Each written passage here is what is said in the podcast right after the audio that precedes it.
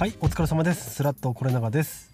えー東京の高円寺の古着屋スラットで古着の仕入れの仕事、えー在庫管理の仕事や人材のマネジメントの仕事などを普段しております、えー古着屋10年目の悩みこのポッドキャストでは最近買った古着みたいなライトな話から実際に働いていて悩んでることみたいな古着屋のヘビーな悩みまでえー古着に関することとその周辺のことについてざっくばらんに話していこうというようなポッドキャストです。はい今回第5回の更新になります、えー今回もリクエストをいただいた内容をちょっと話してみたいと思うんですが今回僕が買い付け中にあったトラブルの中で、えー、と覚えてることをちょっと話していきたいと思うんですがあの黒人系のアメリカ人のギャング的な人たちにカツアゲされた話なんですけどえっと僕があれいつだろうな何年か前なんですけどアメリカの、えっと買い付け中でそれ地方の方を結構ぐる車でぐるぐる回る買い付けだったんですね。で3時間とか4時間とか時には7時間とか走りっぱなしなんですね。でその時に困るのがトイレとガソリンなんですよ。あの田舎のエリアだとガソリンスタンドとかトイレが十分にないんでいつもどうしようかなっていう風に悩むんですね。でその時も悩んでてとりあえずトイレに行きたかったんですよ。でこれ古着屋あるあるなんですけどトイレない時どうするかっていうとあのちょっと下な話になっちゃうんですけどあのマックとかウェンディーズとかでジュース買うと、まあ、普通にジュースくれるじゃないですかカップで。あれのでっかいサイズのやつとかは割と使えるんですよね。あの、まあ、念のため言っておきますけどあのちっちゃい方の話なんですけどまあそういうのが使えますと。で僕もまあやむを得ずその時はえー、と高速の高速じゃないか。なんかまあ田舎の方走っててでどうにもトイレないなと思ったんで、まあ、ちょっとそれ用を足すみたいのがあったんですね。でその後バーって走ってったら今度はいよいよガソリンもなくなってきてあこれやばいなと思ってもうとりあえず一番近いガソリンスタンド行かなきゃと思ってパッて調べてすぐ行ったんですね。でとりあえず田舎のガソリンスタンドに飛び込んだんですがなんか着いた時にちょっとこうすでに異変を感じててなんか怪しかったんですよね。でなんかなんとなくゴミとか散らかってるし照明もきちんとついてないしなんかやべえと。まあでももうここで入れるしかないからもうサクッと入れてもうエンプティーランプもついてたんでもうやむを得ず入れようと思って、えーまあ、そこに入れることにしたんですね。でこれアメリカのガソリンスタンドって、えー、と大抵セルフサービスなんですけどちっちゃなこう売店みたいなのがあってその周りにこう何ですかねガソリン入れるスポットみたいなノズルとかがついてるところが何個もあるみたいな感じなんですね。で中で支払いをして車のとこ戻ってでノズルから自分で入れるみたいなスタンスなんですけどでその時僕も同じように車止めてで一旦売店の中に向かったんですけどその行く時に僕の隣のガソリンスタンドのスポットに銀色のセダンが止まっててで123人ぐらいの、まあ、黒人系アメリカ人の多分あれ中学生とかだと思うんですけどもしかしたら小学生とかなのかながなんかめちゃくちゃたむろしててで車の中に、まあ、20代半ばぐらいかなって言われる人が、まあ、同じく黒人系のアメリカ人の人がいたんですね中に。でパッて見てまあタバコみたいなのを吸ってる感じだったんですけど、まあ、全体的にかなり怪しいと。でなんか分かんないんですけど中にいるそのボスみたいな人は右足骨折してなんかギブス白いやつはめててみたいなでこう車から足出してるみたいな感じだったんですねなんか明らかにちょっとこれ怪しいわと思って、まあ、なるべく近寄らないように意識しつつ、まあ、売店でまずは支払い済ませようと思って、えー、と売店の中に行ったんですねで行ったら中にそのカウンターが、まあ、支払いカウンターがあってでその中にも同じその小学生か中学生かのえー、となんかティーネイジャーたちがこうたむろしててで何回もなんか両替を中の人にお願いしてるみたいなで中のカウンターには、えー、と結構中年っぽいその白人の男性が一人で切り盛りしてるみたいな感じで明らかに迷惑そうで弱ってるみたいな感じだったんですね。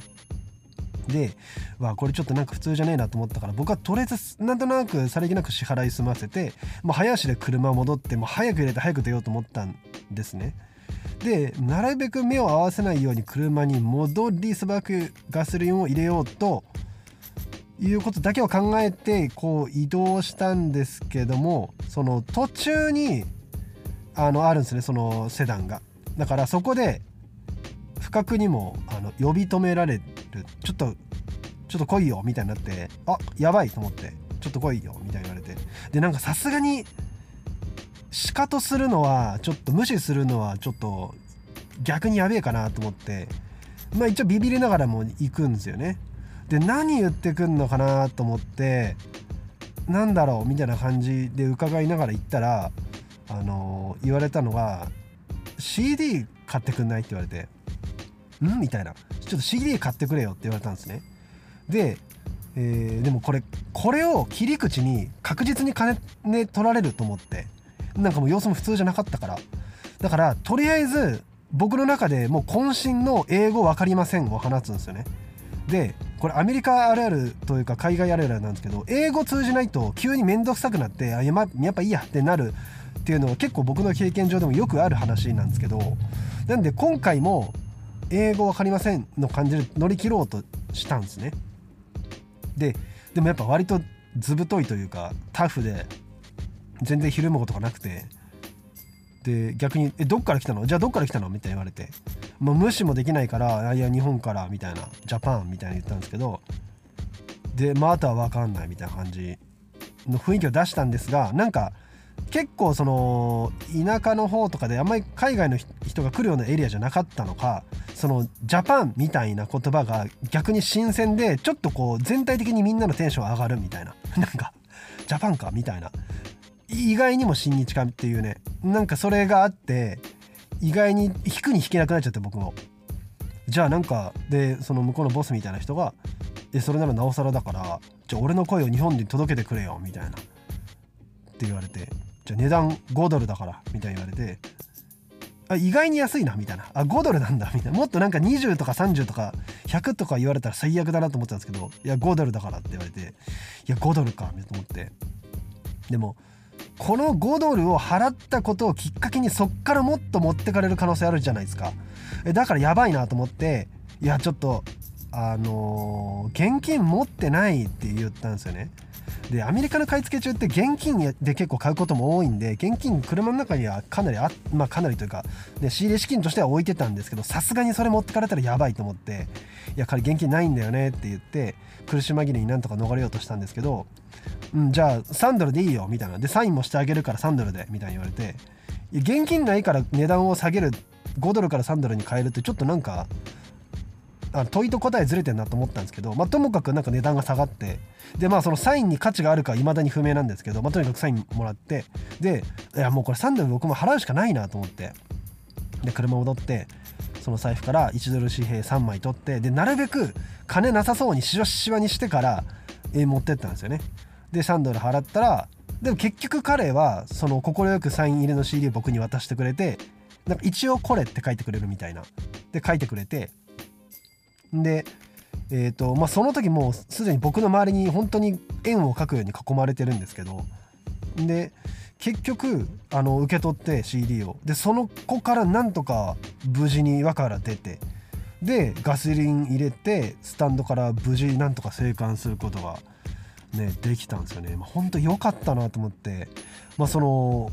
ガソリン入れて車乗ってバーって走り出しまあその安堵の気持ち良かったっていうのとあと謎の疲労感がやっぱちょっと体にあってでもその頃に